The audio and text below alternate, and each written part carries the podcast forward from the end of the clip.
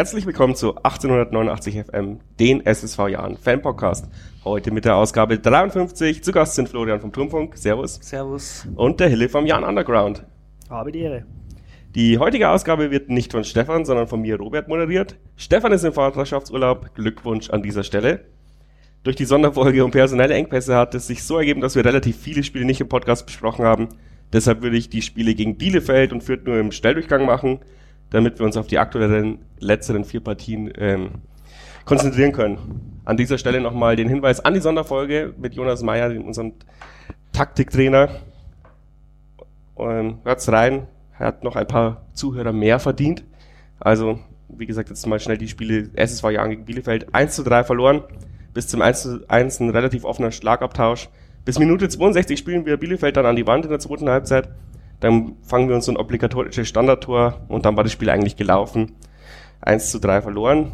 Die Antwort haben wir dann in Wiesbaden gegeben, auch relativ zerfahrene Anfangshälfte und dann haben wir sie doch mit 0 zu 5 aus dem Stadion geschossen. Wichtiger Sieg und richtiger Gegner zum richtigen Moment.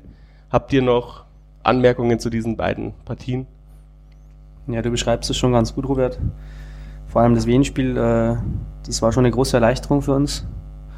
Ähm, und äh, das Ergebnis ist natürlich auch nicht äh, so eindeutig, äh, wie, äh, oder das Ergebnis ist viel eindeutiger als das Spiel war, sagen wir es so.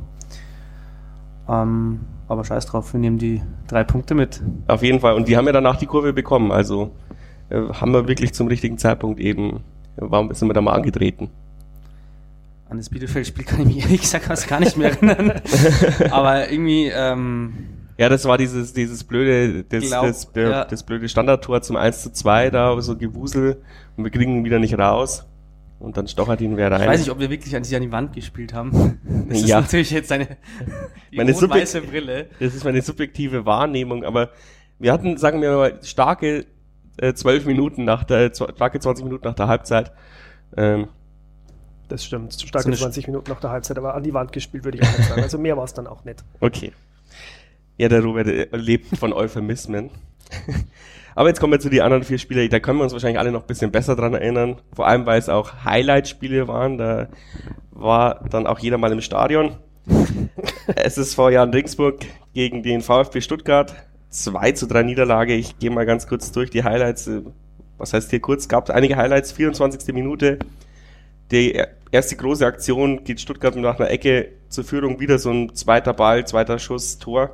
56. Minute der Wecker sah allein vom Tor und knallt ihn in die Hans-Jakob-Tribüne. Also da hat er nicht gescheit justiert. 71. Minute 1 zu 1 von Besuschkow. Und der beendete eben den Elfmeterfluch. Ich glaube, Jan George wurde gefault. In der 76. Minute gab es dann die Flanke. Meier geht raus, kann nicht äh, vernünftig klären. Die Flanke kommt rein und Bart Stuber netzt ein zum 2 zu 1. Und dann eben die letzten, die letzte Viertelstunde von Highlights geprägt. Also dann ging es ganz schön rund. 72, 82. nochmal guter Schuss von Albers. Fast in der Situation danach geht Silas durch den Jahn-Strafraum und knallt ihn an den kurzen Pfosten. Dann nochmal Silas, abgefälschter Schuss auf die Latte. 92. Minute, Gadui eben in Gerd Müller-Manier von, aus der 16er Karte dreht sich, knallt ihn ins lange Eck. Dann gibt's noch mal ein Aufbäumen, krasser Pass auf ähm, Palacios von Grüttner, der schiebt ein zum 2 zu 3. Und dann hat man noch mal eine Flankensituation in der 94. Minute, wo das Stadion dann natürlich noch mal da war ohne Ende. Und ja, dann kommt aber Krubel raus und ist dran und wir kriegen die Ecke nicht, obwohl es eigentlich Eckball war aus meiner, also ich habe jetzt fünfmal aus leider nur einer Perspektive angeschaut, aber ähm, das wäre natürlich nochmal geil gewesen, aber danach war es dann auch Schluss. Ja, auch irgendwie so eine bittere äh, Niederlage. Stuttgart war vielleicht ein Tick besser, aber an dem guten Tag schlägt, schlägt man die. Also mit dem, mit dem Wiesbaden-Dusel, was heißt Dusel, aber mit dem Wiesbaden-Flair hätte man vielleicht zumindest einen Punkt mitnehmen können, weil vor allem das, das Gradui-Tor war aus meiner Sicht ziemlich unnötig. Da hätte man uns nicht so abkochen lassen dürfen. Also Stuttgart war, finde ich, schon besser. Das ist aber auch kein Wunder. Ich meine, das ist ein Bundesliga-Team. Da kann man eigentlich nichts sagen. Ähm, trotzdem, also ich war im Großen und Ganzen mit dem Spiel total zufrieden. Für mich ist das auch so ein bisschen, ich meine, das klingt jetzt blöd, ähm, bei einer Niederlage, ne? aber für mich war das ein bisschen so ein Momentum-Change. Sogar noch ein bisschen mehr als das Wien-Spiel. Weil wir haben uns gegen ein Bundesliga-Team mehr als achtbar geschlagen. Die letzten paar Minuten habe ich mir gedacht, okay, scheiß drauf, das, den, den Punkt, den holen wir uns jetzt noch. Ne? Ähm, und im Verlauf des Spiels hatte ich eigentlich immer, immer das Gefühl, ja, wir sind da eigentlich auf Augenhöhe, wir sind da eigentlich dran. Gut, die waren teilweise abgezockter, technisch ein bisschen besser am Ball, aber wie gesagt, ich meine, wir wissen ja, wo die herkommen. Ne? Ja, was die da auch teilweise aufgeboten haben. Bartstuber ist drin, der, der äh, wie heißt der, der Silas, der hat alle Wirbel, äh, alle schwindlig gespielt. Da ist schon Qualität dahinter. Ja, mir hat auch gefallen, dass wir ihnen eigentlich auch ihr Spiel aufgezwungen haben ein bisschen. Also wir haben gut dagegen gehalten und Stuttgart hat eigentlich äh, keine richtige Chance gehabt in der ersten Halbzeit, außer halt dieses, äh, dieses Tor, weil sonst war da wirklich nicht viel los, finde ich. Und dann, ähm, ja, dann macht, geht halt mal einfach einer rein, ist halt so. Und mir hat sehr viel Mut gemacht, dass wir dann in der zweiten Halbzeit uns äh, nimmer müde gegengestimmt haben und äh, uns auch da belohnt haben. Ja, und dann passiert halt in der äh, 76. dann wieder äh, eine dumme Situation. Es schaut einfach blöd aus, weil eigentlich äh, Alex Meyer den ganz gut klärt. Dann schaut es halt dumm aus, wenn die Flanke sofort in die Mitte kommt und da pennt dann die Innenverteidigung oder die Verteidigung. Und er ist halt schwierig, weil dann der Bartstuber mit vollem Tempo reinläuft, keiner hat ihn auf dem Schirm, keiner hat ihn irgendwie gedeckt ähm, und der köpft halt dann rein, das ist halt wirklich bitter, wie du sagst. Ähm, ja, zu Alex Bayer würde ich am Ende noch, noch gerne was sagen, aber in der Situation, ich weiß nicht, ich bin vielleicht auch ein bisschen betriebsblind, weil ich ja mittlerweile auch im Tor stehe, aber er macht da eigentlich alles richtig. Das Einzige, was er vielleicht ein bisschen falsch macht, ist, dass er ihn energischer ins Aus ditchen muss. Aber er muss da hingehen, weil Okorochi hat dieses Kopfballduell niemals gewonnen. Ähm, der, also dann muss er ihn auf der Linie klären, weil er weiß dann, jetzt kommt dann so ein Kopfball. Also gehe ich raus und versuche ihn zu klären. Und dann hat er ja seiner Abwehr quasi nochmal die Chance gegeben, nochmal zu verteidigen, also eine zweite Chance.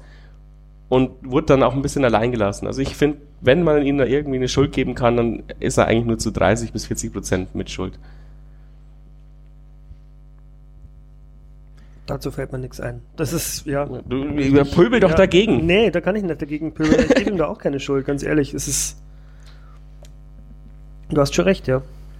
Ähm, mich hat äh, als Turmfunk-Kommentator äh, äh, auch das Tor von Al-Gadoui schon geärgert, äh, gerade weil er einer unserer Spieler war. Da hat man auch gesehen, was er drauf hat, nochmal. Einfach eiskalt, erste Chance verwertet. Wirklich humorlos. Ja, und also wir waren halt im Vierer Überzahl. Wir hatten eine Vierer Abwehr und nur der Gadoui war noch das, da. Das war ja auch die Entscheidung. Ich habe das, glaube ich, auch sofort dem Turmfunk gesagt, das ist jetzt die Entscheidung. Und ja, das ärgert einen natürlich, wenn du siehst, das war dein eigener Spieler. Aber ähm, ja, irgendwie ist es ja ganz angenehm abgelaufen, der Abschied. Das war jetzt, jetzt kein, äh, keine treue Schwüre da. Der hat halt einfach, ja, Stuttgart hat einfach, ja. Mehr Scheine da, auf den Tisch äh, Mehr Argumente, sag ich mal. Die Luft ist in Stuttgart natürlich besser als äh, in Regensburg, ist mir klar. Ich hätte eigentlich nie gedacht, dass wir da noch ein Tor schießen und äh, ich habe ehrlich gesagt gedacht, vielleicht geht's ja noch das 3-3, weil erstmal war dieser krass äh, Pass echt, ja, du schreibst es oder sagst es krass und ähm, solche Szenen äh, würde ich gerne noch mehr sehen. Es hat, es war echt Spaß gemacht. Aber es kam eben auch ein Dicken zu spät und äh, im Großen und Ganzen äh, will ich das auch abschließen, mein Fazit, dass wir das Spiel auch verloren haben verdient und Stuttgart natürlich Aufstiegskandidat Nummer eins ist mit Hamburg zusammen und ähm, was mir aber wirklich Mut gemacht hat und da bin ich auch beim Hille, dass, äh, dass wir da gezeigt haben, dass wir in der zweiten Liga auch gegen ein Spitzenteam bestehen können und es wiederum nur Kleinigkeiten sind, die uns da.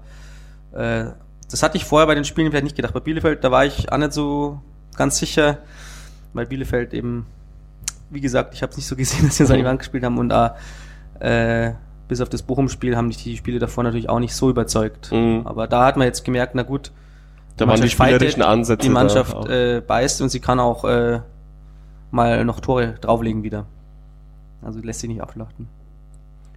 Gut, dann haben wir das Stuttgart-Spiel soweit durch und dann sind wir auswärts nach Dynamo Dresden gefahren.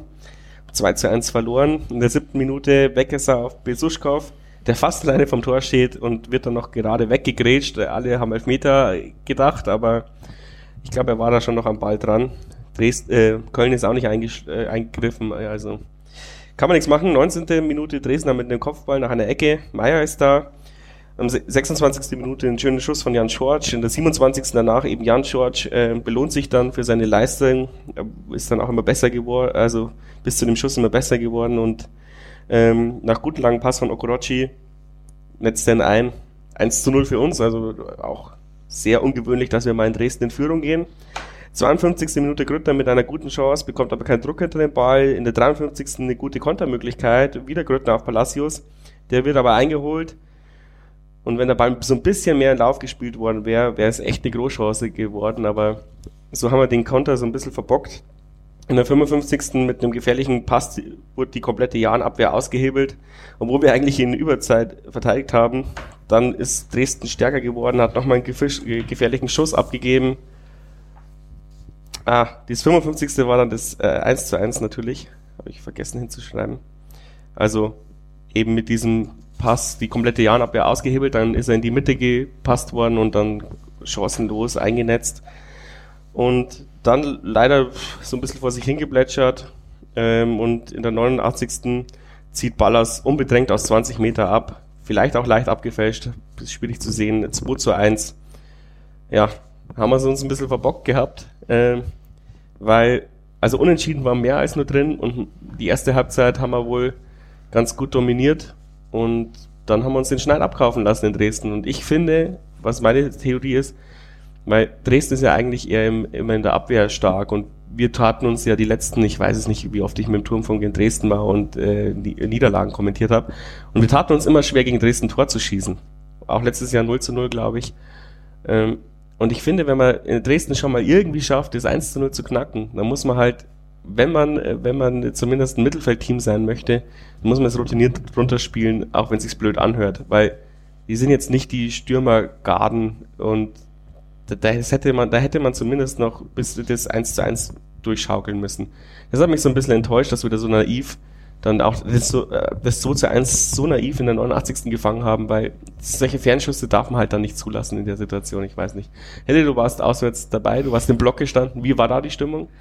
Die Stimmung war bei uns eigentlich ziemlich gut. Also die ganze Zeit, auch, noch, auch nach der Niederlage war die Stimmung noch adäquat, muss ich sagen.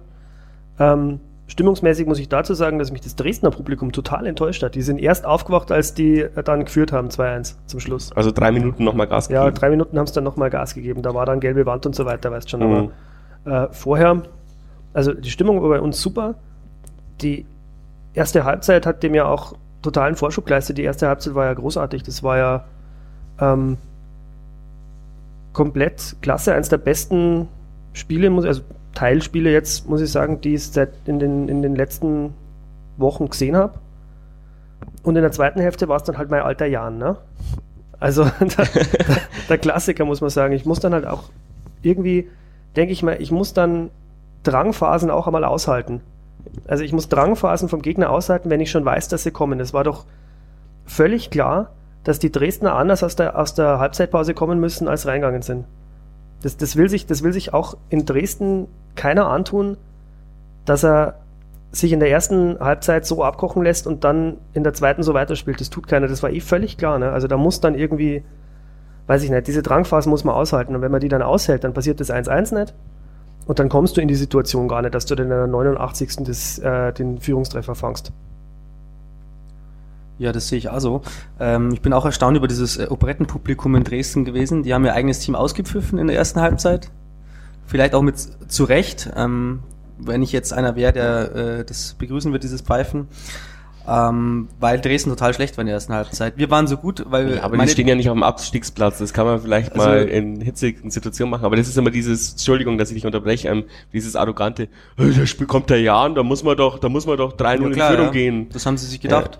Ja. Hier diese, dieser Bauernverein von mhm. irgendwo aus dem Süden da, ähm, und das hat mich, das ist mir auch aufgefallen, dass die, dass dieses Publikum viel gerühmt, mhm. manchmal auch aufwärts wirklich stark, jetzt da äh, auch mal ab, abschwächt.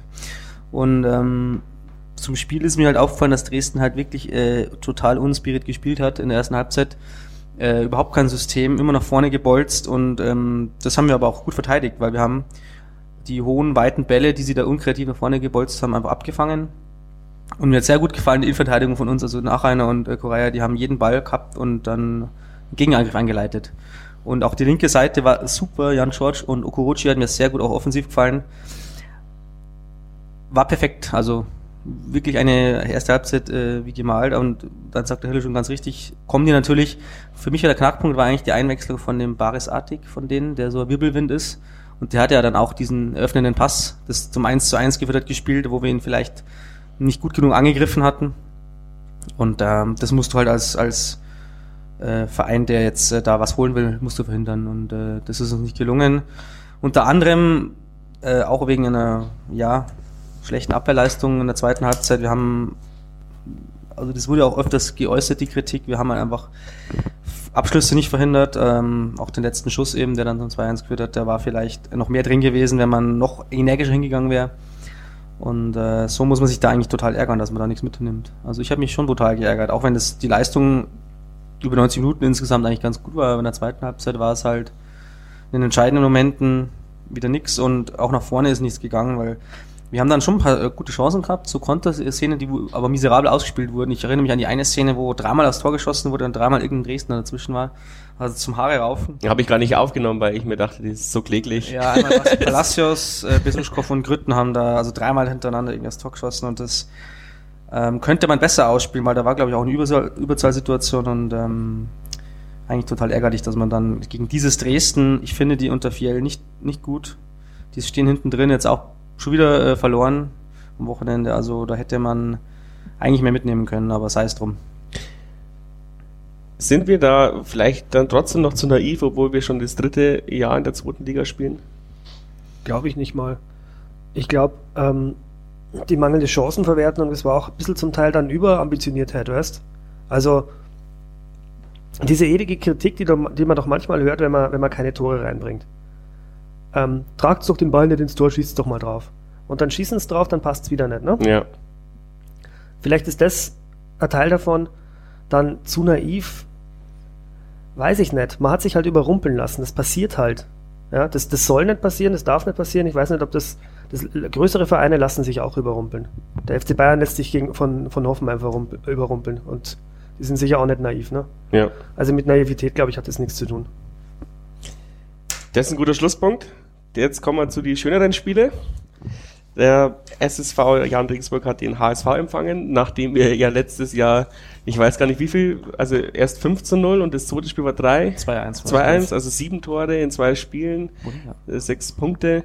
Jeder hat sich, glaube ich, darauf gefreut. Also ich, das sind dann immer so selbsterfüllende Prophezeiungen, dass man dann selbst, also ich weiß nicht, ob, ob, ob wir uns so motivieren würden, gegen den HSV zu spielen, hätte es diese zwei Spiele nicht gegeben. Also das ist immer die Frage, ja. Aber ich glaube, es hat sich auch ganz Regensburg gefreut darüber, dass der HSV kommt und jeder hat davor gesagt, ah, das lustigerweise halt, hat man dann diesen Anspruch, dass, dass man da auch einen Punkt oder dass man zumindest oder gewinnt, obwohl es halt der große HSV ist. Aber allein halt durch das letzte Jahr hat man halt so einen Mythos, so einen Mini-Mythos geschaffen, würde ich sagen. Und hat sich ja dann auch äh, ausgezahlt, aber ich möchte nicht zu vorweggreifen, aber ihr wisst ja, wie es ausgegangen ist. Aber in der ersten Minute gleich Grüttner langer Ball an die Latte, äh, das war schon mal ein Ausrufezeichen. War natürlich abge also war natürlich ein glückliches äh, Ball an die Latte, aber manchmal fällt er auch rein. Dann gab es in der Folge gleich mal zwei Halbchancen für die Janelf, also wir haben losgelegt wie die Feuerwehr. Dann ist Hamburg langsam gekommen, 27. Minute, Sonny Kittel frei zum Schuss am 16er und dann der zieht ihn knapp vorbei, da hat es dann schon mal gebrannt wieder. Eben auch wieder so ein Pass, äh, so ein Schuss aus dem Rückfeld, aus dem Rückraum. In der 29. dann Jan George mit der Hereingabe. Äh, Torwart faustet ihn raus, Stolze knallt den zweiten Ball rein und wieder so eine komische, so eine kuriose Schiedsrichter, äh, Videoassistentensituation. Gruttner liegt eben im Tor, dann wird erst auf Abseits entschieden und der nach gefühlt 30 Minuten greift dann der Schiedsrichter ein und geht raus und schaut sich das nochmal an, korrigiert seine Entscheidung und 1 zu 0 für uns. 35. Minute kann äh, der Hand frei abziehen vom Elber, schießt dann aber zum Glück drüber, also da auch völlig ungedeckt. Und dann erhöhte Hamburg eben seine, seine Phase und kommt dann nochmal zu zwei Minichancen. In der 25. Minute gab es ein Gewusel im Strafraum nach einer HSV-Ecke. Besuschkow klärt als letzter Mann die darauffolgende Ecke knallen sie dann an die Außenpfosten, also hat es dann wirklich lichterloh gebrannt. In der 64. gute Flanke von Salah, Grüttner verpasst, ganz knapp mit dem Kopf und dann nochmal 69. Weggesser mit dem Steinpass, Grüttner verpasst nochmal, da ist er dann völlig ausgerastet über, für, über sich selbst und hat äh, das Netz so geschüttelt. Äh, 72. Hinterseher mit dem scharfen Pass in die Mitte, Nachhineiner leider dann mit dem Eigentor zum 1 zu 1 In der 75. zweiter Ball fällt Hand vor die Füße und der knallt ihn dann auch aus 16 Meter rein. 1 zu 2. Und in der 85. dann nochmal Aufbäumen Grüttner mit einem butterweichen Pass eben auf Albers. Ich weiß gar nicht, wer den langen Pass auf Grüttner gespielt hat. Und der schiebt ihn dann routiniert ein, wie ein Mittelstürmer das so machen sollte, zum 2 zu 2. Und dann hast du, du Flo, als äh, Trumpfer-Kommentator dann nochmal gesagt, jetzt nochmal alles geben, aber dann gab es leider nur noch eine Mini-Chance und die haben wir nicht mehr gemacht. Äh, das wäre natürlich geil gewesen, dann nochmal so den Lucky Punch gegen, gegen HSV. Sie hätten dann, glaube ich, echt gekotzt. Ich habe das nur im Turmfunk mitbekommen und habe da im Internet so ein bisschen immer live, äh, vor allem in einem englischen Forum auch gelesen. Die haben alle, die, die, die HSV-Fans sind schon sehr wehleidige Fans, würde ich sagen. Also, die haben ja auch dann bei jeder Aktion immer gesagt, ah, die, diese Holzer und so, dabei kam mir das Spiel nicht so robust also vor. Also ist ein typisches, typisches Underdog-Game halt. Wir sind halt ein bisschen stärker in die Zweikämpfe gegangen. Aber ja, war es ein gerechtes 2 zu 2 oder hättest du dir noch mehr gewünscht, Flo? Ähm, alles in allem muss ich schon sagen, dass es eigentlich gerecht war. Also ich glaube, wenn wir jetzt gewonnen hätten durch vielleicht einen Lucky Punch, äh, dann wäre es vielleicht in dem Sinne auch äh, dem Spielverlauf entsprechend. Aber was, was heißt jetzt verdient und unverdient? Ich finde, ähm, das kann man jetzt da nicht so entscheiden. Ähm, was für mich zählt, ist, dass der Jan äh, die alten Qualitäten gezeigt hat die war davor äh, aufgeblitzt immer mal wieder waren, aber äh, hier wurde es mal echt lange Zeit durchgehalten und man hatte eigentlich nur eine kurze Drangphase der Hamburger so zwischen der 50. und 70. bis 75. wo sie dann wirklich noch die, um, hinten raus die zwei Tore gemacht haben und eigentlich ein tolles Spiel mit riesiger Fight und vor allem in der ersten Halbzeit waren wir eigentlich überlegen. Ähm, da muss man vielleicht sagen, kann man sogar vielleicht zwei Tore machen, aber ähm, dass das 1-0 fällt, ist auf jeden Fall verdient. Und ähm, im zweiten Halbzeit kommen dann eben auch die Hamburger, wie vielleicht die Dresdner im Spiel davor kommen sind. Wir liegen dann wieder hinten und dass jetzt dann äh, der Ausgleich fällt, das äh, war ein gefühlter Sieg. Deswegen beschwere ich mich da jetzt nicht. Ja, sehe ich auch so. Also ich habe das Spiel leider nicht gesehen, sondern nur in Anführungszeichen im Turmfunk gehört. Mir kam es aber auch tatsächlich so vor, das ist das, was ich vorher gesagt habe, durch, den, durch diese Drangphase ist immer ein bisschen besser durchgekommen. Gut, nach einer mit dem Eigentor kann man, kann man ihm keinen Vorwurf machen, passiert, ne? Wenn er es wenn schon macht, hätte ich es ganz gerne mit einem Fallrückzieher gehabt, ne? ja, der gute alte Fallrückzieher nach Rainer, ja. Dann, dass du, dass du ein Tor gegen Hamburg kriegst, Mai, muss, muss vielleicht nicht sein, passiert aber auch, ne? Auch das ist im Grunde genommen ein Bundesliga-Team dass wir uns da halt dann aber echt zurückfighten und das, und das noch 2 zu 2, zu 2 gewinnen, mehr oder weniger. Mhm. Finde ich schon auch geil. Also bin ich völlig zufrieden damit. Punkt, Punkt von Hamburg geholt. Spitze. Mir ist auch die äh, aggressive Spielweise aufgefallen, die du erwähnt hast, Robert. Äh, Gerade äh, Bene Gimba hat ja da gespielt zum ersten Mal von Beginn an und der hat äh, gut ordentlich immer dazwischen gehauen. Der hat auch, glaube ich, den Andi Galpe gemacht. Also irgendwie in der ersten zehn Minuten hat er schon die Gelbe gehabt. Also das hat auch die Marschroute vorgegeben. Also die ganze Mannschaft. Ist da nicht auch Korea ausgewechselt worden, weil er kurz vor Rot stand? War Na, der, der hatte eine haarige Situation. Äh, ausgewechselt worden ist äh, Gimba selber. Ach so, okay. Der ist dann in der äh, zweiten Halbzeit ist dann Geiber gekommen. Äh, Korea war, war für mich eigentlich fast gelb-rot, muss man, also ich habe sie mich nachher ein bisschen geärgert, dass ich ihn nicht gefragt habe nach dem Spiel, weil ich hatte ihn interviewt. ähm, aber das, äh, da war ich dann immer so geistesgegenwärtig, weil er hatte eine Szene, wo er in der zweiten Halbzeit schon gelb hatte und mit der mit gestreckten Beinen reingegangen ist und ähm, naja, eigentlich ist es eine gelbe auch. Mhm. Das damit wäre es gelb-rot. Insofern auch wieder Glück gehabt. Ähm, aber jetzt, um nur das große Ganze zu sehen, also wir haben natürlich nicht spielerisch äh, Hamburg an die Wand gespielt, aber wir haben kämpferisch äh, Hamburg an die Wand gespielt, kann man fast sagen. Adrian Fein zum Beispiel, der eigentlich schon der Schrippenzieher ist, bei denen hat eigentlich keinen Stich gemacht. Und äh, so haben wir Hamburg auch nicht so wirklich viel ins Spiel kommen lassen. Was, was halt immer passiert, über Außen wirst du halt überspielt manchmal. Also die haben ja auch die auch Qualität. Ähm, das ist mir mal aufgefallen, dass Okorochi und Salah oft nicht so gut ausgesehen haben. Was vielleicht auch unser Spielsystem ist. Wir rücken natürlich auch immer gut auf. Ja, aber mir ist schon auch aufgefallen in den anderen Spielen, dass der Okorochi jetzt nicht der schnellste ist, obwohl er eigentlich schnell aussieht. ja, der ist halt, äh, der ist ein technisch feiner Fußballer, der ist offensiv auch super. Ähm, hinten in den Rückwärtsbewegungen hat er manchmal so ein Defizit vielleicht noch. Ähm, das glaube ich aber ist schon auch äh, ein Spielsystemproblem, weil er da glaube ich noch nicht so ganz drin ist. Und äh, wenn er das mal hätte, dann äh, oder hat, bin mir sicher, dass es bald äh, so drin hat, dann ist er, glaube ich, da schon auch ein guter Mann. Ich glaube, also besser glaub, als er jetzt sein. Ich glaube auch, unsere Spielweise ist sehr anspruchsvoll für Außenverteidiger, weil eigentlich müsstest du 15 Kilometer pro Spiel runterrattern, wenn du die Position vernünftig ausspielen äh, möchtest. Ja, da kommen wir vielleicht später noch dazu, äh, weil ja, ja Kochi auch einen starken Nebenmann hätte. Ja, genau. Da haben wir später noch äh, allgemeine Themen. Jetzt erstmal die Spiele. Also HSV wieder ein Sieg der Moral. Wir haben diese Diskussion, die Dortmund hat, nicht. Also und was der nächste Sieg ist, besprechen wir gleich. Eben Kiel gegen den SSV Jan Regensburg 1 zu 2 gewonnen. Ich habe es kaum glauben können, dass ich einmal, dass ich da diese, dass ich diese Odyssee-Reise da antrete und da als Sieger vom Platz gehe. Dass ich das noch erleben darf. Dass ich das noch erleben darf. Jetzt Nächstes Jahr dann Dresden. Dann gewinnen wir in Dresden. Nächstes Jahr mal in Dresden gewinnen, dann, kann, dann können wir aufhören mit dem Turmfunk. So, Fünfte Minute, Weckhester setzt sich durch, Pass in die Mitte und Palastis kommt nicht vernünftig zum Abschluss. Neunte Minute, Kiel kommt aus dem Rückraum zum Abschluss.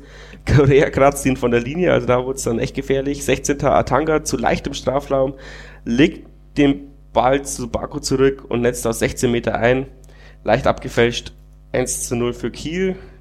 Aus dem Nichts eigentlich auch so, also es hat jetzt nicht ausgesehen, als würden sie in Führung gehen, aber da haben sie es dann mal gemacht. Dann die Antwort gleich, äh, also was gleich 15 Minuten später, 30. Minute, Jan George, Flanke wird länger und länger, geht rein, Grütter stört noch entscheidend 1 zu 1, ziemlich kurioses Tor, aber eigentlich gut gemacht von allen Beteiligten. 32. Minute, Palacios kommt den, kommt, äh, bekommt den Ball frei vom Tor, kriegt aber überhaupt keinen Druck dahinter, versucht ihn dann so mit dem Bauchnabel reinzuschieben, aber das klappt nicht. 64. Jan George, gut auf Albers, frei vom Tor mit allen Optionen und erklärt ihn dann selbst zum Einwurf quasi. Also das wäre das wäre die erste Chance jetzt zum 1 zu 2 gewesen. 75. Minute Gewusel im Rückwärtsgang, Kiel in Überzahl kommt zum Abschluss und Okorochi grätscht in allerletzter Sekunde. In der 82. starke Direktabnahme von einem Kieler. Der Meier zeigt dann gute Reaktionen und lenkt den zweiten Ball, den er so nach, also er stitcht den so nach oben und dann lenkt er ihn über die Latte ähm, geht da auch kein Risiko ein, die Ecke bringt nichts ein und dann kommt eben diese entscheidende Lucky Punch Situation. Endlich hat der Jan mal Glück in der letzten in den letzten Minuten, 87. Minute Grüttner mit dem langen Ball. Ich habe vorhin zum Hille schon gesagt, ich habe schon fast nicht mehr kommentiert, weil ich dachte mir schon wieder, ah, oh, so ein Rotzball. Ey, was? und dann verschätzt sich der, der Abwehrspieler der Kieler mit seinem Torwart und der Albers muss ihn nur noch so ganz leicht reinspitzeln und er geht in Zeitlupentempo über die Linie und wir gewinnen das Ding. Ähm, ja, das, das war halt überrascht im 5 Ich war ich war total überrascht. Ich habe das Tor, glaube ich, auch total beschissen kommentiert, aber es war halt dann drin, ja. Also die, aus dem Nichts dann das 2 zu 1 gemacht und ich meine, das ist ja auch eine Qualität von dem Stürmer, dass er halt dann trotzdem noch da ist, auch wenn, weil der wird sich ja wahrscheinlich genau das gleiche gedacht haben wie ich. Wie soll ich an den Ball noch rankommen, Grüttner? Und, und einfach laufen. Ja, genau. Und man muss halt einfach, man muss halt einfach dahin gehen, wo es weh tut Wäre vielleicht auch ein guter Podcast-Titel. Und dann gewinnt man halt auch mal solche dreckigen Spiele. Aber unterm Strich, jetzt muss, ich meine, ich habe es kommentiert, muss ich sagen, es war ein absolut schlechtes Spiel von beiden Seiten. Das war so schlecht. Die haben ein Fehlpass nach dem anderen. Also normalerweise, also nicht nur wir Fehlpässe, aber die Kieler haben ja haarsträubende Fehlpässe teilweise im Mittelfeld gespielt. Und wenn du, wenn du da nur so ein bisschen mehr im Mittelfeld die Kontrolle gehabt hättest, hättest du sie viel früher vom Platz schicken müssen. Und, und so haben wir es immer wieder gefährlich gemacht, weil wir nämlich auch diese Fehlpässe hatten und dann auch keinen Zugriff in der, äh, in, in der letzten, in der letzten Spielhälfte von uns. Es war unnötig, also ich meine, das war ein richtiges Abstiegskampfspiel. Man hat gemerkt, beide Mannschaften wissen jetzt, wenn ich heute verliere, gehen die Diskussionen los. Das wussten, glaube ich, beide Mannschaften und so hat es auch ausgesehen. Und man kann, glaube ich, sonst nichts die Schuld geben, weil ich, es gab noch nie so schönes Wetter in Kiel. Unsere andere Eise ist, ist, ist gut verlaufen. Ähm, ja, ich glaube, es war wirklich Nervosität von beiden Seiten. Es war halt ein Abstiegskampfspiel. Der, beide Mannschaften konnten nicht äh, befreit aufspielen und haben halt wirklich viele, viele, viele Fehler gemacht. Ja, ich finde, wir, ja, wir haben ja vorher schon kurz intern sozusagen drüber geredet. Ähm, das Gegentor ist ein bisschen bezeichnend für die Probleme, die wir zum Teil in der Abwehr haben. Ne? Also das schaut immer ein bisschen vogelwild aus. Man hat das Gefühl, dass äh, unsere Abwehr immer dahin rennt, wo der Ball ist. Das hast du vorher gesagt, ne? Und aber die Räume nicht abdeckt. Und das sieht halt immer haarsträubend aus. Und so passieren halt auch diese, diese äh, Gegentore aus dem Rückraum immer ganz einfach. Hatten wir gegen Hamburg ja auch. Äh, du, du, hattest sie, du, hast sie, du hast sie wirklich die letzten vier Spiele, hattest du ja. immer so einen so Ball aus dem Rückraum. Und was ich, ich meine, wir haben es ja mit dem Jonas Meyer angesprochen, ähm, wir haben dann ab Dresden das mit den, mit den Standards unter Kontrolle bekommen, ha, mhm. haben dann aber uns äh, diese Rückraumdinger gefangen. Also die, du hast ein Problem gelöst und es tut sich ein neues auf. Und ich, klar, also die, die werden sicherlich dran arbeiten, aber wenn da, also wenn das noch in der Abwehr klappt, aber es ist ja wahrscheinlich aber eher so eine Geschichte der, des Mittelfelds, weil der Innenverteidiger wird nicht rausschieben zum 16er. Ähm, hm. Sondern halt eher wieder kompakt, mehr kompakt stehen, weil wir verteidigen halt auch hoch. Das ist vielleicht auch das Problem, wenn dann ist der Palossus vorne und oder der Gimber und wenn der da den Ball nicht bekommt, fehlt er halt hinten.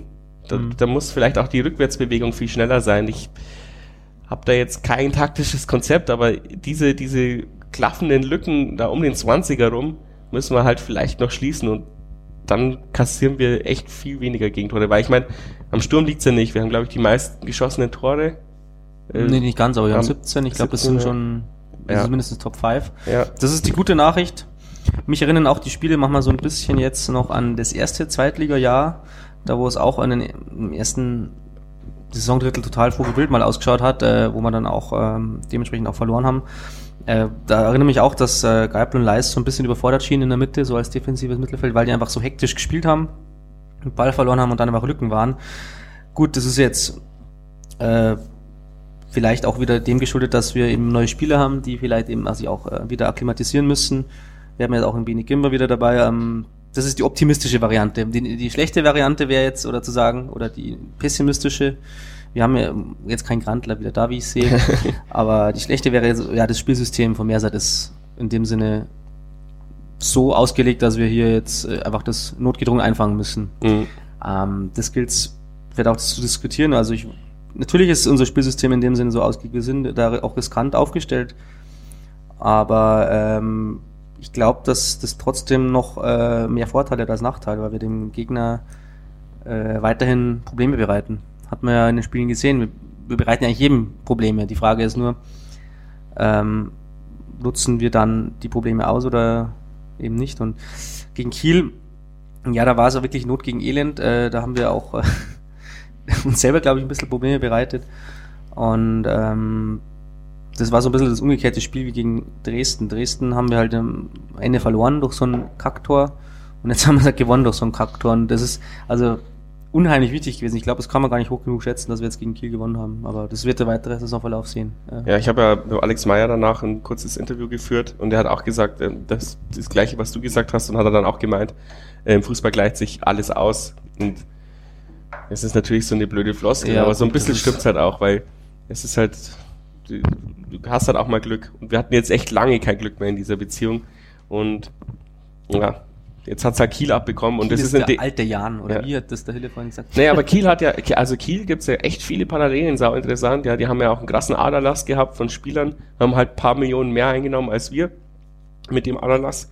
Ähm, haben auch alles in die, äh, haben auch viel in die Infrastruktur gesteckt. Ähm, haben dann irgend, also außer haben auch Trainerumbruch gehabt, ähm, bei denen ist es eben nicht gut gegangen oder sie haben nicht so viel Geduld gehabt wie wir. Deswegen ist ja der U19-Trainer oder was das ist jetzt drin. Ähm, Sportgeschäftsführer äh, haben sie jetzt entlassen oder Ach, ausgetauscht, jetzt, jetzt äh, vorgestern oder gestern? Das ist halt auch die Frage, ja, was, was willst du also, mit dem Sport? Schon also ich meine, der kann ja jetzt nichts mehr machen. Selbst in der Winterpause hast du nicht mehr viele Optionen. Es ist jetzt, also ich meine, das, das ist halt, keine Ahnung, ob das eine gute Aktion ist, äh, wenn man einen Sportdirektor in einer Phase entlässt, wo der neue Sportdirektor gar nichts machen kann. Ist ja egal, aber ja, die, die, aber wir haben sie jetzt in die Unruhe reingestürzt. Das ist vielleicht für uns gut, weil jetzt hast du einen Konkurrent im Abstiegskampf mehr. Wenn die jetzt gewonnen hätten und sich da rausgearbeitet hätten, dann, dann hättest du vielleicht einen Konkurrent im Abstiegskampf weniger. Und ich finde, solche Siege sind noch viel wichtiger, als wenn du jetzt HSV gewonnen hättest. Ja, ich sehe das einfach eiskalt tabellarisch. Wir hätten ja. halt ohne diesen Sieg jetzt acht Punkte. Ja. Und wären äh, um Rang 16, wenn nicht sogar auf Rang 16, bin mir nicht ganz sicher. Und deswegen äh, nehmen wir das mit und ähm, wie das dann zustande gekommen ist, kehren wir einfach mal unter den Teppich. Das stimmt, ja. Und aber wenn du es jetzt schon so ein bisschen generalistisch siehst, ähm, die zweite Liga war, seitdem wir drin sind, nie so ausgeglichen wie bisher. Das muss man dazu auch sagen. Ich glaube, ich müsste jetzt wieder lügen, ich habe es mir nicht ganz genau angeschaut, aber jetzt gegen, gegen Sandhausen dann, wenn wir gewinnen, könnten wir bis auf Platz 4 vorrücken und wenn wir verlieren, können wir auf, 5, auf 15 landen. Das ist halt einfach krass pervers. Weil ja, und von hinten kommt jetzt Wien auch, also äh, es ist eng, ja. Also zweimal hintereinander gewonnen, ja. Es gibt und so diese drei Teams, die gerade so ein bisschen wegziehen vorne, mhm. aber der Rest ist, ich würde fast sagen, eigentlich auf einem Niveau. Abstiegskampf äh, Sogar 6. Hannover äh, bringt es nicht die Leistung und lässt sich da so ein bisschen auf Zweitliganiveau runter. Und äh, da muss man halt jedes Spiel einfach äh, ja, kämpfen. Ich glaube, das hat auch Christian Keller gesagt äh, vor kurzem, dass diese zweite Liga nochmal einen Ticken stärker geworden ist oder in dem Sinne stärker, dass es ja ausgeglichener ist und es ist einfach, äh, ja, jedes Spiel ist auf Messerschneide und freuen wir uns auf eine spannende Saison. Aber das ist auch das, was ich erwartet hatte, um jetzt nochmal äh, vor der Saison aufzugreifen, die Aussagen, also meine Aussage war Platz 15. Ich meine auch, ja. Und ich denke, dass dass wir da auch äh, weiter hinarbeiten müssen. Ja, das ist auch das, was mich so aufregt, ja. Dann liest du die Kommentare, wenn du dann, oh, das reicht maximal bis Platz 15 und so. Ja, und? Ja, und? ja, das genau dahin wollen wir doch. Also, ja, was habt ihr überlegst, welche drei Teams sollten denn noch hinter uns landen? Also, das muss man jetzt auch mal sehen. Also, es kann, kann jetzt eigentlich fast jeder sein. Oder auch, einer muss nur drei, vier schlechte Spiele haben, dann rutscht er hinten rein und naja, schauen wir mal. Auf jeden Fall haben wir erstmal unsere Hausaufgaben erledigt neun, neun Spiele, elf Punkte, ähm, zehnten Platz und wir haben schon einige Kaliber wegge, äh, weggespielt. Also es, ich glaube, es ist jetzt auch wieder das bisschen leichtere Programm, auch wenn es natürlich vermessen ist zu sagen. Aber du spielst zumindest gegen diese Mannschaft, wo du vorher sagst, okay, das sind ja. so die auf Augenhöhe. Obwohl wir natürlich Nicht gegen HSV. HSV. und Stuttgart und so eigentlich immer besser sind als äh, Aue und Dresden und sowas, aber, aber trotzdem glaube ich schon noch, also es, ich glaube nicht, dass wir jetzt irgendwie zur Winterpause Angst haben müssen, dass wir nach unten durchgereicht werden. Wir werden ein paar Punkte holen, wir werden uns da irgendwo Festes, ja. Aber wir kommen da noch, wir kommen da noch drauf, weil ich muss, ich bin, ich, ich, ich bin nicht so ein guter Moderator wie der Stefan. Ich verzettel mich. Jetzt habe ich da noch aufgeschrieben Laufleistung, weil ich eben auch das Kommentar gelesen habe nach der Dresden-Niederlage. Ähm, äh, ich habe auch das, ich habe auch den Gefühl, äh, das Gefühl, dass, ähm, dass wir viel weniger laufen als Ja, was ist denn mit dem Palacios? Der, der, der wird ja wieder ausgewechselt. ja, genau, der genau. kann ja auch nicht mehr. Der kann auch nicht mehr, ja. Und ähm, und ich muss ja hier als Disclaimer sagen, ich bin ja ein großer Fan von Andy Gehlen und seiner Arbeit, also unser, äh, unser Fitnesscoach und so. Ähm, deswegen habe ich ja die rosa-rote Antigenbrille auf. Und um Objektivität reinzubekommen, helfen immer Zahlen ganz gut. Und deswegen habe ich mal geschaut, wie, schaut denn die, wie, ist denn die, wie hatte die Laufleistung in den letzten vier Spielen eben ausgesehen. In Stuttgart haben wir 119 äh, oder knapp 120 Kilometer, sind wir 120 Kilometer gelaufen. Platz drei ligaübergreifend, Stuttgart äh, weniger, also mit 114. Gegen Dresden waren es 112,5 Kilometer, Platz 8 aber Dresden selbst ist auch nur 109 gelaufen. Der, gegen HSV haben wir 115, äh, also knapp 116 gelaufen, Platz 5 gegen, ja, die sind dann nur einen Kilometer weniger gelaufen, aber trotzdem auch da mehr gelaufen als der HSV. Und gegen Kiel haben wir es dann nochmal gesteigert, 122,31, Platz 1 äh, spieltagsübergreifend und gegen 118,46. Also wir haben in jedem dieser vier Spiele ähm, mehr gelaufen als unser Gegner, sind in jedem Spiel mehr gelaufen als unser Gegner und waren maximal auf Platz 8 des Spieltages. Ähm, ich sehe jetzt nicht, dass wir irgendwie in dem Punkt eingebüßt haben. Hattet ihr das Gefühl, dass, dass wir weniger spritzig waren oder sowas? Also mal abgesehen vielleicht der, wirklich der Palacios, wo man, wo es aber erklärbar ist, weil er kommt halt einfach aus Nürnberg wo er, wo er ständig ja, hat bloß drei Weckler gegessen die ja, ganze genau, Zeit. die ganze Zeit nur Weckler gegessen und so. Aber nein, ich meine, er kommt halt von einer Mannschaft, die viel Ballbesitz, mehr Ballbesitz hat als wir, auch immer favorisiert in dem äh, in der Liga ist und dieses Pressing ist halt einfach abartig, was wir treiben. Es ist halt schwierig für einen neuen Spieler dann auf einmal diese diese, diese abartige diese Pressing zu gehen. Dann ist man halt vielleicht mal äh, im KO nach 70 Minuten. Ich kann nicht erkennen, dass es uns an Spritzigkeit fehlt, muss ich ganz ehrlich sagen. Also dieses Pressing ist ja, wie du schon sagst, immer da oder die meiste Zeit eben da. Und insofern, ich meine, die Zahlen sprechen ja auch für sich. Und Palacios hast gerade schon gesagt, das, der andere Kritikpunkt ist immer, ja, George pumpt ja auch oft einmal so zur 60. oder so. Der läuft aber auch ziemlich viel, ne? Mhm. Also ich habe ich hab noch eine Szene aus dem, aus dem Stuttgart-Spiel äh, erinnerlich. Da hat er Wahnsinns Abwehrleistung gebracht, weil er irgendwo im Rückwärtsgang schon tief in unserer Hälfte einmal einen Ball noch äh, weggrätscht und dann rennt er wieder nach vorne durch. Ne? Gut, dann ist er halt einmal zur 60. einfach fertig. Dann muss man halt auswechseln. Mein Gott. Dafür, dafür hat man, dafür hat man ja Wechselspieler. Ne? Ja, man muss auch sagen, unser Spiel äh, erfordert es auch, dass wir diese weiten Wege gehen. Ähm, also viel laufen heißt ja nicht unbedingt, dass wir ein gutes Spiel geliefert haben. Also gegen Kiel haben wir mit Abstand am meisten gelaufen und das Spiel war eher jetzt nicht so gut und vielleicht mussten wir auch gerade deswegen so viel wieder zulaufen oder ähnliches. Musste halt viel hinterherlaufen. Ich sehe da jetzt auch überhaupt kein Konditionsproblem. Ähm, das ist jetzt äh, eigentlich überhaupt keine Baustelle, die ich da aufmachen würde. Ähm, Im Gegenteil, es ist eigentlich ein Mutmacher und zeigt, dass wir da auf der Höhe sind und naja, was ja. soll ich dazu noch sagen? Also Bene Sala ist mir auf einmal aufgefallen. Nichts, ich wollte, darauf für, wollte ich hinaus. Der mir für Wege geht, also das ist schon äh, also Wahnsinn, auch auf der rechten Seite. Das ist mir jetzt auch in den Heimspielen gegen HSV und Stuttgart aufgefallen. Also der macht unglaublich viel Wett und da äh, kann man eigentlich dem Team keinen Vorwurf machen, sehe ich jetzt nicht. Genau, also, also weiter, man, weiter so viel ja. laufen. Ja. So.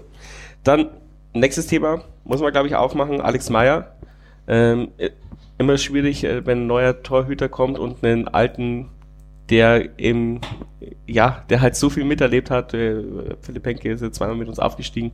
Ähm, da fällt man vielleicht auch immer zu sehr, so, zu sehr in Romantik rein. Ähm, der Penne. der, der, süße Penne. Ähm, ja, Alex Meyer hat ja, viel Kritik abbekommen, weil, weil es eben äh, gegen den HSV und gegen Stuttgart so ausge, also da ist halt ziemlich viel rausgekommen und hat den Ball dann nicht gehabt. Er hat halt sehr risikoreich gespielt, aber im Endeffekt sah es blöd aus, hat aber keine Konsequenzen gehabt, außer eben diese, dieses Tor gegen Stuttgart, wo wir halt, wo ich gerade vorhin schon ausgeführt habe, 30 Prozent würde ich ihm dazugeben. Ähm, aber natürlich sieht's blöd aus. Also ähm, ich habe am Anfang der Saison, bevor er überhaupt gespielt hat und wo es die Diskussion gab, äh, kommt er rein oder kommt er nicht rein, ist er wieder unser erster Mann, äh, mit Vereinsverantwortlichen gesprochen und die haben gesagt, wir wissen das, ja. Also es wird teilweise blöd aussehen, was der da macht, weil er halt ein total risikoreicher Spieler ist. Und wenn es aber in 95% der Fällen gut geht, dann ist es halt, dann, dann ist es spieltheoretisch halt sinnvoll, dass du jemanden hast, der dann trotzdem ähm, diese langen Bälle rausfängt, weil das war eben genau der Kritikpunkt, den, den, äh, den, äh, den Weiß äh, hat und ähm, den man bei Penke hatte. Er war zwar reaktionsstark auf der Linie, aber wir haben ja eigentlich ein offensives Spiel, also brauchen wir auch einen offensiven Torhüter, der auch mal, und wir haben ja auch immer diese Probleme gehabt bei, bei Standardsituationen, dass wir eben diesen Kopfball nicht verhindert haben und so. Und wenn du jetzt einen Torwart drin hast, der diesen Kopfball eben versucht zu verhindern, ist es vielleicht besser, dass er das macht, auch wenn er vorbeisiegelt, aber das macht ja auch was bei dem Stürmer, weil man hat ja auch teilweise gesehen, die haben dann, die haben den Ball dann ja trotzdem nicht getroffen, auch wenn der, Andre, auch wenn der Alex Meyer vorbeigesegelt ist, weil du halt auch als Stürmer abgelenkt wirst. Aber es sieht halt blöd aus. Und da es aber bisher noch nicht zu krassen Toren dadurch gekommen ist, ähm, sehe ich es jetzt gar nicht so kritisch, außer dass man es halt ansprechen muss. Dass ich, er hat sich ja, er hat seine sein Rauslaufen ja gegen Kiel auch justiert, also da hat er wirklich nur die sicheren genommen nach draußen. Und ich glaube schon, dass man ihm die Zeit geben muss, das, äh, ja, das zu justieren, sagt man mal so, dass er halt nicht die Risikodinger alle nimmt. Und dann sehe ich ihn als guten Torhüter. Was der Alex Meyer aus meiner Sicht noch so, so als Problem hat, war, dass er noch keinen Unhaltbaren gehalten hat. Also wo man halt mal, so wie der Penke hat halt sich immer auszeichnen können im 1 gegen 1. Also diese Situation gab es noch nicht. Ähm, da darf man dann gespannt sein, wie er die löst. Muss er mal einen Meter halten. Groß ja. genug ist er zumindest, um diese Dinge ja, zu halten. Also ich sehe da schon, äh, äh, schon viel, äh, was ich auch sehe. Also er ist halt auch diese, das heißt immer so vorwärts verteidigen, was unsere Mannschaft macht. Und das macht er wahrscheinlich als Torwart auch. Und das führt dann äh, zu diesen Situationen, wie es, äh, glaube ich, gegen Stuttgart und Hamburg war es ja, wo es beide Male äh, gab es eigentlich dann das Tor, sag ich mal. Also, es, also in beiden Fällen äh, sah so halb gut aus, sage ich jetzt mal. Ähm, mir fällt es schwer zu beurteilen, ich ähm, da kein Torexperte bin ich. ich finde im Großen und Ganzen macht er schon einen stabilen Eindruck. Was bei, äh, wenn man jetzt wirklich diesen Vergleich zu Penne ziehen will, ist, ich meine, Penne war halt einfach eine Stimmungsbombe auch und das ist jetzt ein Alex Meyer eben vielleicht noch nicht. Also, aber gut, das brauchen wir vielleicht auch nicht und kann man auch vielleicht auch nicht mehr eins zu eins ersetzen. Ähm, das wäre aber ich glaub, André Team Weiß und Alex Weidinger auch nicht. nee. Das kommt dann nach dem Aufstieg. Das Team vertraut, glaube ich, dem Alex Meyer schon. Äh, ich glaube nicht, dass es da irgendwie Unstimmigkeiten gibt im Team. Ähm, es gibt halt ähm, immer ähm, Bundestrainer, die einen Torwart besser wüssten oder äh, was besser gemacht hätten. Ähm, er schaut einfach, in manchen Situationen schaut es einfach gefährlich aus, ja. Aber er hat uns noch kein Spiel verloren. Das ist meine These. Also er hat jetzt nicht den Fehler gemacht, der uns äh, in den Abgrund gestürzt hat in einem Spiel. Er hat er hat mal ein Tor kassiert, wo, wo es halt dumm ausgesehen hat, aber da war nicht beileibe nicht als einziger schuld. Weil das ist halt diese alte Torhüterweisheit, ne, wer da rauskommt, muss er einen haben. Ja, aber es Aber- ist halt auch als so eine 60er Jahre Weisheit. Vielleicht Ja. hat sie sich auch irgendwann mal überlebt. Ich, Nein, wenn er, wenn er gesagt- rauskommt, haut ihn der Wastel weg. Wie gesagt, gegen Kiel, ähm, diese eine, eine Chance der Kieler, die er auf der Linie wirklich großartig rausgeholt hat, nicht nur einmal, sondern gleich zweimal, ne? Ansonsten kann ich mich auch an ein paar Paraden erinnern, die sehr gut gewesen sind. Ich glaube, das ist im Endeffekt dann auch, also ohne dass ich jetzt auf diese Spieltheorie-Sache eingehe, das ist ja, also werde ich da wahrscheinlich recht geben müssen, ne? ähm, es ist vielleicht auch eine Trainingssache, ne? Dann trainiere ich halt, setze ich halt einen Schwerpunkt im Torwarttraining das nächste Mal auf Ecken, Standards, auf solche Situationen halt im Strafraum. Komme ich jetzt raus, komme ich jetzt nicht raus? Das ist ein bisschen eine Einschätzungssache vielleicht auch. Und, und auch eine Abkoordinationssache ja. mit, bleibe ich jetzt drin, weil ich weiß, der Wastel köpft ihn weg, oder gehe ich jetzt raus, weil ich weiß, der Okorochi kommt nicht ran, so ungefähr. Das, Also, was der Kieler verkehrt gemacht hat eigentlich. ja, genau. Ich glaube, dass also die Kommunikation ist schon da. äh, Das war jetzt, jetzt eben bei diesem Gegentor von Kiel äh, nicht gefallen, war bei den anderen. Ja, müssten wir eigentlich mal den äh, Torwarttrainer Christian Babuschak einladen. Der war, glaube ich, auch eine, ein cooler Gast mal bei uns. Ja, das sollte man, ich, ich hatte es schon mal ähm, angesprochen, weil er ist äh, auch ein saugeiler Typ. Also, ich weiß nicht, ähm, Ja, ich denke, damit können wir es ab? Also da können wir, können wir es abhaken, ja. Äh, Würde ich erstmal sagen. Und unsere Optionen sind ja auch nicht sehr vielfältig. Ähm, ähm, obwohl natürlich André weiß, ich hätte ich auch keine Probleme damit, wenn er sich reinstellt. Alex Weidinger wäre mal ähm, interessant, also, wenn man das so, so nochmal ausgreift und das sagen will, ich war ja auch überrascht, dass der Alex Meyer das geworden ist, die Nummer eins. Ich habe ich hab wirklich die Vorbereitung nicht so verfolgt. Ich habe Ja, keinen ich- Spieler so wirklich äh, in den Spielen auch gesehen und ähm, ich dachte eigentlich schon, dass der andere Weißen mh, vielleicht die Nase ein bisschen vorne hätte, weil er das Team zwei Jahre schon kennt. Also der Trainer ihn kennt. Also ähm, ja, wenn, man dem, wenn man der sportlichen Kompetenz des Trainerteams vertraut, dann ist auch Alex Meyer sportlich Nummer eins. Und ähm, bis jetzt ähm, gibt es ich noch keinen Grund dran zu rütteln.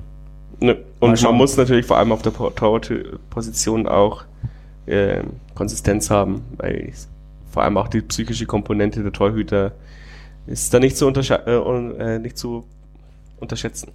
So, nächster Spieler, von ganz hinten nach ganz vorne. Andreas Albers. Zwei Joker-Tore in den letzten zwei Spielen, ein Joker-Tor in Hannover, ähm, Vorlagen, ähm, immer irgendwie spritzig dabei. Startelf-Einsatz oder hilft er uns ähm, als Joker viel mehr als in den ersten 60, 70 Minuten? Da müsste man tatsächlich sowohl Trainingsleistung, Trainingsschwerpunkt als auch Fitness, ähm, die Fitness des Spielers mit einbeziehen, was ich mir jetzt gerade nicht zutraue, ehrlich gesagt. Also wenn er, wenn er in den letzten 20, 30 Minuten reinkommt und jedes Mal ein Tor macht, dann soll mir das recht sein. Und das wird ihm wahrscheinlich auch recht sein, ja. Solange es so läuft wenn er, wenn er, wenn er fit ist und wenn er diese Spritzigkeit auch dann hat, wenn er zur Startelf kommt, das kann aber wahrscheinlich eher das Trainerteam dann beurteilen, dann warum nicht? Ne? Ja, äh, also wenn er so weitermacht, ist er das beste Zeug zum Fußballgott. Wenn er, also das ist ja traumhaft. Also, die mir nie gedacht. so hat ja ein bisschen Al-Gadoui Am- auch angefangen. am Anfang habe ich gedacht, ihm fehlt total die Bindung zu unserem Spiel und nach wie vor wirkt es ja auch noch so, dass er, also wenn du ihn von Anfang an bringen würdest, ähm, habe ich einfach jetzt ganz so den Eindruck, dass er eben auch vielleicht nicht ganz die Fitness für 90 Minuten hat, weil er, er wirkt immer so ein bisschen schwerfällig, aber ich glaube, das täuscht auch ein bisschen, denn eigentlich machen ihn seine Anlagen echt zum idealen Joker. Er ist total äh, äh, ballstark, er macht den Ball fest, er ist kopfballstark und er dreht sich einfach mal und zieht ab. oder er ist auch da, wo dann der Ball hinkommt, hast du ja gesehen. Also er war ja, er hat ja eine Chancenausbeute von gefühlt, äh, also jeden zweiten macht er eigentlich fast. Den einen hat er grandios verstolpert in Kiel, und den zweiten hat er dann in dem Sinne gemacht, dass er gar keine Er, Chance ist halt, er pinkelt halt Eiswürfel teilweise, das ist schon geil. Also kann man sich eigentlich überhaupt nicht beschweren und er ist eigentlich der ideale Joker. Ja, und wie gesagt, Algodü hat ja auch so angefangen. Vielleicht Also- mach mal, bauen wir ihn jetzt ein halbes Jahr als Also er erinnert mich schon ein dann- bisschen an Ja. Hamadi, weil er ja auch so ein großer Typ ist, der sich da Raum verschaffen kann. Also der jetzt nicht die Gegner überlauft äh, in dem Sinne. Äh, also guter Griff in dem Sinne für einen Joker. Äh, kann er gern so weitermachen. Okay, dann quasi noch letztes allgemeine Thema, bevor wir zur Vorschau kommen. Ähm, Marc Leis, Alex Nanzig und ich würde auch Andi Geipel in dieses Dreiergespann nehmen.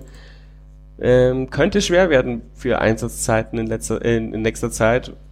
Und auch das wird ja auch ähm, heiß diskutiert teilweise, weil natürlich vor allem, weil sie halt alle verdiente Spieler sind, alle coole Typen. Aber vielleicht ist fast kein Platz mehr bei uns, wenn jetzt nicht grobe Verletzungen kommen. Mark Leis schon länger abgemeldet, Alex Nanzig nicht ganz so lang abgemeldet, Mark Leis aber auch schon öfters nicht mehr in der Startelf oder eingewechselt worden. Und ich sehe auch, dass Andy Geipel dieses Schicksal langsam ereilt, dass er, dass er immer weniger Spielanteile bekommt. Ähm, zu Recht oder zu Unrecht ist die Frage. Ich habe dazu natürlich eine Meinung, aber ich möchte sie erstmal an euch geben. Schwierig. Ähm, ich finde, Alex Nanzig ist ein Spieler, der dann schon mal helfen kann, wenn du das Spiel von hinten raus schnell machen kannst. Ähm, Andi Geipel ist ein Kämpfer vor dem Herrn, auch den kannst du unter Umständen äh, zu speziellen Situationen brauchen. Ansonsten muss ich ganz ehrlich sagen, habe ich mir darüber nicht viel Gedanken gemacht. Also vielleicht könnt ihr Der da mehr Flo dazu sagen. hat sich Ich mache mir permanent Gedanken Gedanken, weil Ja. ich mag Marc Leis total gerne und er ist einer meiner Helden seit der äh, Drittligasaison vor allem. Vor allem Ähm, seit dem 60er-Spiel. Ja, nee, die ganze Saison war granatenmäßig. Aber das ist jetzt Vergangenheit. Also ich, ich, ähm, ich glaube nicht, dass die irgendwie abgemeldet sind. Ich glaube, dass sie halt einfach, äh, das hatten wir auch letzte Saison schon öfters diskutiert, dass sie halt einfach, wir haben jetzt einen Kader, wo man sagt, jede Position ist eigentlich doppelt besetzt. Und äh, das sind eben die, die in der zweiten Garde stehen. So muss man es halt sagen. Außer es fällt halt jemand aus. Ähm, die Frage ist, ob sie selber mit der Rolle zufrieden sind. Ich nehme mal an, sie nehmen es natürlich sportlich, also sie sind einerseits nicht zufrieden, weil sie nicht spielen, andererseits ordnen sie sich der Teamhierarchie unter und die Kunst von Mersat ist natürlich schon, dass man das irgendwie moderiert. Und ich glaube schon, dass sie uns alle drei, die jetzt wir genannt haben, total helfen können. Ähm, ich vertraue nach wie vor auf ihre Stärken und gerade Andi Geipel ist ja eigentlich schon, hat sich jetzt schon auch in der Saison nochmal bewährt. Es kann, es kann natürlich sein, dass jetzt ein Bene Gimber öfter spielt, aber ich sehe da eigentlich jetzt äh, insofern, insofern nur das Problem, wenn, wenn du Spiele verlierst, dann kommen, kommen immer mehr diese Fragen. Solange wir gewinnen, kommt da überhaupt nichts. Äh, klar kann man jetzt sagen, boah, ja, lass doch mal einen Alex Nanzig spielen für den äh, Chimo Kurochi, weil er hat in ein paar Situationen in defensiv vor allem nicht so gut ausgeschaut. Hm. Könnte man natürlich mal ausprobieren, aber wir haben keine Zeit für Experimente. Wir haben jetzt Testspiele, vielleicht wieder in der Länderspielpause. Ähm, aber im Grunde genommen, ich glaube nach wie vor, dass die beste Mannschaft, die möglich ist, am Platz steht. Ja, finde ich auch. Also vor allem äh, Bene Gimber ist halt bockstark geworden. Und ähm, was halt Alex Nanzig sein Problem immer noch ist, also ich habe auch äh, mit ein paar Leuten gesprochen, Alex Nanzig ist im Training gar nicht so, so weit weg von ähm, Okorochi, aber du hast halt jetzt halt in, in unser Vierer-Ding, jetzt ist Knipping wieder zurückgekommen, habe ich gar nicht angesprochen in, beim Kielspiel und was der da rausgeballert hat, ja, also du hast halt jetzt eigentlich wirklich einen Angebotsüberhang an Verteidigern gerade und dann hat man auch gesehen, Nachreiner, li lieber schiebt der Nachreiner raus, als dass er eben die Außenverteidiger umstellt. Ähm, das ist natürlich auch ein Signal, ja, an, äh, an alle Beteiligten. Und es ist halt immer noch Gute Rechtsverteidiger haben ja gerade keinen mehr. Nee, aber du hättest ja, du hättest ja Salah auf rechts stellen können und einen Alex Nanzig einwechseln können.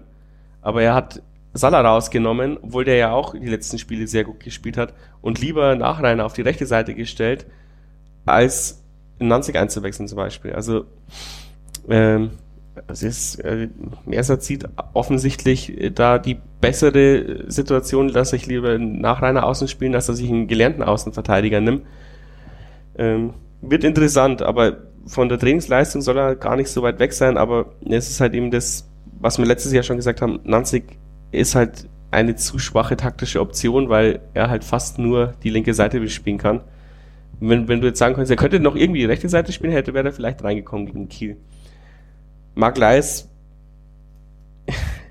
super, super starker ähm, Techniker und so, aber er wird wahrscheinlich keinen großen ähm, Sprung mehr machen, Entwicklungssprung und man erhofft, man glaubt halt, glaube ich, wirklich, dass Palacios und Gimba da die besseren Entwicklungssprünge noch machen können und wenn einer von ihnen ausfällt, ist halt der Geipel der Ersatz. Also da ist, er hat halt einfach das Problem, dass das unser Mittelfeld zu überladen ist.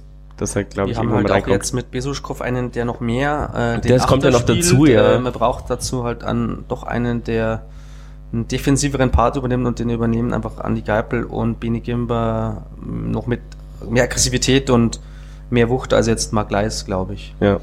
Also, ähm, aber es sind ja zumindest Luxusprobleme, äh, ja. weil das hatten wir die letzte Saison auch schon immer ja. mal wieder angesprochen. Äh, wir können Mark Leis von der Bank bringen. Hat der Tobi Braun mal gesagt. Ähm, also ich sehe das schon eher sportlich.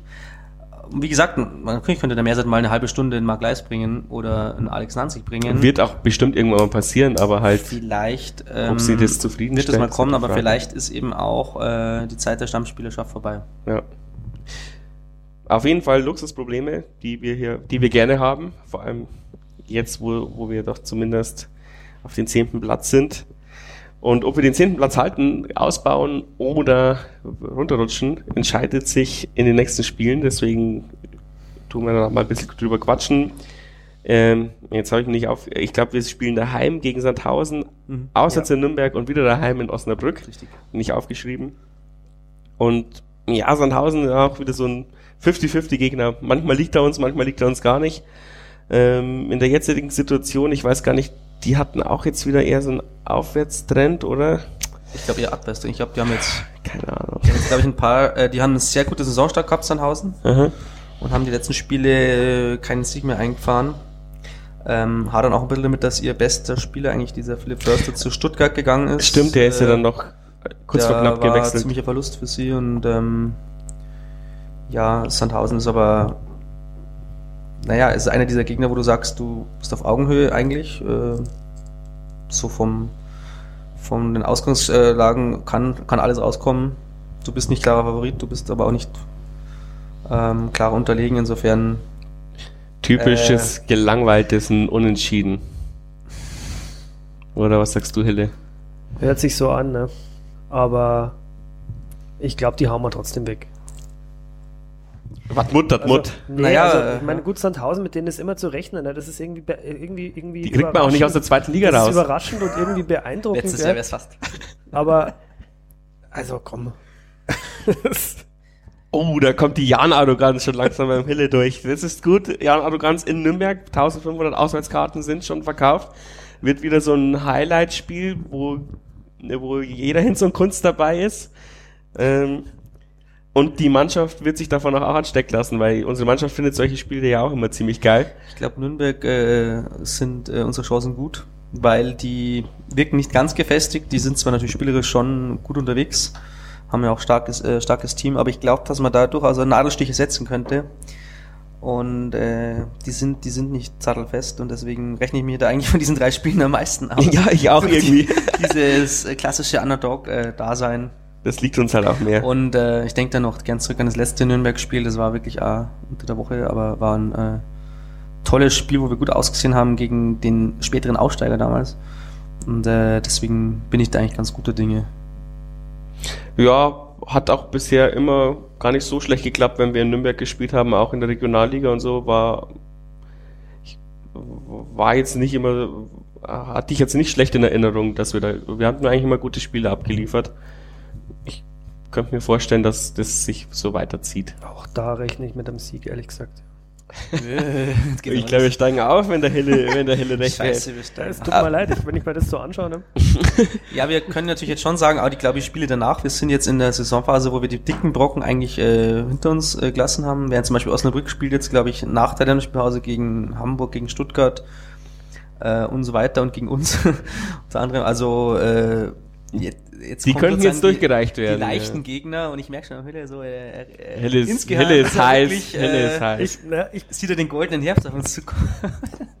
ich sag neun Punkte aus drei Spielen. Ne? Also, ja, das ist sehr geil. Boah, das ist mal eine Ansage, ja. Das ist meine Ansage. Also Ich kann nicht anders, ich würde gerne, aber es ist. Äh, Also ich glaube, dass wir, dass wir, dass wir gut gegen Sandhausen spielen und äh, trotzdem nur ein Unentschieden uns äh, äh, äh, kämpfen. Gegen Nürnberg gewinnen wir dann, weil Nürnberg uns mehr liegt. Und dann sagen alle, oh, jetzt musst du aber auch gegen Osnabrück gewinnen und gegen Osnabrück verlierst dann wieder. Deswegen sage ich das kann vier, natürlich auch sein. deswegen sage ich vier Punkte. Und damit kann man ja auch noch leben aus drei Spielen. Ja, gegen Osnabrück bin ich auch gespannt. Äh, ähm, Ich habe auch nicht so gute Gegner- Erinnerungen irgendwie an ein Gegner, den man aus Drittliga-Zeiten noch kennt. Ich habe überhaupt keine Erinnerungen, Entschuldigung, ich habe überhaupt keine Mhm. Erinnerungen an Osnabrück. Ich weiß nicht, wieso. Ich, ich weiß nicht, ja, ich, weil, weil es so ein unscheinbarer Verein ist, aber ich glaube, damals war doch die Situation, da habe ich in, in, in Ding gefunkt und da haben wir verloren in der Drittligasaison, wo wir dann abgestiegen sind. Und das war doch auch die Geschichte, wo der, wo, wo der ähm, Olli Hein sich mit den Fans angelegt hat. War das, ja, das kann Osnabrück? Osnabrück gewesen Ja, sein, ich ja. glaube schon. Und dann gab's diesen Fahnenklau und lauter so ein Scheiß und ich bin vier Stunden nicht, äh, nicht nach Hause gekommen, weil nur Kacke passiert ist. Deswegen habe ich keine guten Erinnerungen an Osnabrück. Aber ich bin mir nicht sicher, ob es Osnabrück war, weil das ist so ein unscheinbarer Verein. Das ist ja alles verdrängt. Ja, das verdrängt mal alles. Das, ich kann mich nur an Lila erinnern. Dazwischen gab's Buchbach. Dazwischen gab's ein Sporferkel und eine Blaskapelle und ja, das Nee, Osnabrück- das hast du bloß nicht gekriegt, ne? ja, das habe ich nicht gekriegt. Osnabrück, glaube ich, also mir, mir sind die gar nicht geheuer, weil ich glaube, dass die ein gutes Team haben die Saison. Die haben sich auch Zweitliga würdig verstärkt für meine Begriffe. Die haben einen tollen Kader eigentlich, wenn es mal anschaut, dass die so dazu gewonnen haben. Also ich sehe da äh, ein ganz enges Spiel auf uns zukommen, genauso wie gegen Sandhausen. Also ekelhafte Gegner und äh, ein harter Fight, wo ja, wo alles rausspringen kann. Also ich sehe da vielleicht, äh, wenn du vier sagst, Robert, dann sage ich drei. Okay. Aus den äh, drei Spielen werden ein Dreier irgendwoher dann. Oder drei, Oder drei Unen- Unentschieden. Drei Unentschieden, ja, drei Unentschieden. Ähm, also Sandhausen auch letzte Saison un ganz unangenehmer Gegner. Die sind mit dem Uwe Koschnet auch gut unterwegs und haben auf allen Mannschaftsteilen jetzt werden nicht die talentiertesten Spieler, aber die haben auf jeden Fall Spieler, die wollen und äh, die wissen, was in der Zweitliga gefordert ist. Und ich hoffe, wir können das genauso zeigen gegen die. Und ähm, ja, wenn ich mir einen Sieg wünschen würde, dann ja, entweder gegen Nürnberg oder Osnabrück, ja, das wäre schon schön. Übrigens, ähm, äh, Notiz am Rande, gegen Sandhausen fangen die, äh, die Feierlichkeiten zum 130-jährigen Bestehen vom SV Jan Regensburg an. Nicht nur der Jan selbst, sondern auch die Fanszene haben Sachen geplant. Also es lohnt sich ins Stadion zu kommen und ich hoffe, dass wir gegen Sandhausen auch ähm, ähm, fünfstellig sind und die Mannschaft hat sich verdient, die Fans haben sich verdient, der Verein hat sich verdient und ähm, ich finde, zum nächsten Highlight-Spiel daheim darf nur jemand kommen, der schon gegen Sandhausen im Stadion war. so. Das war die Notiz am Rande. Dann sind wir soweit durch. Ähm, jetzt Länderspielpause. Hattet ihr jetzt eben genug Zeit, diesen Podcast zu hören, hoffentlich. Und wir hören uns dann beim nächsten Mal vielleicht dann mit weniger als sechs Spielen zum Besprechen. Mal schauen. Danke fürs Zuhören. Danke, Hille, dass du da warst. Danke, Flo, dass du da warst. Und dem Papa daheim auch noch schöne Grüße. Servus. Ciao.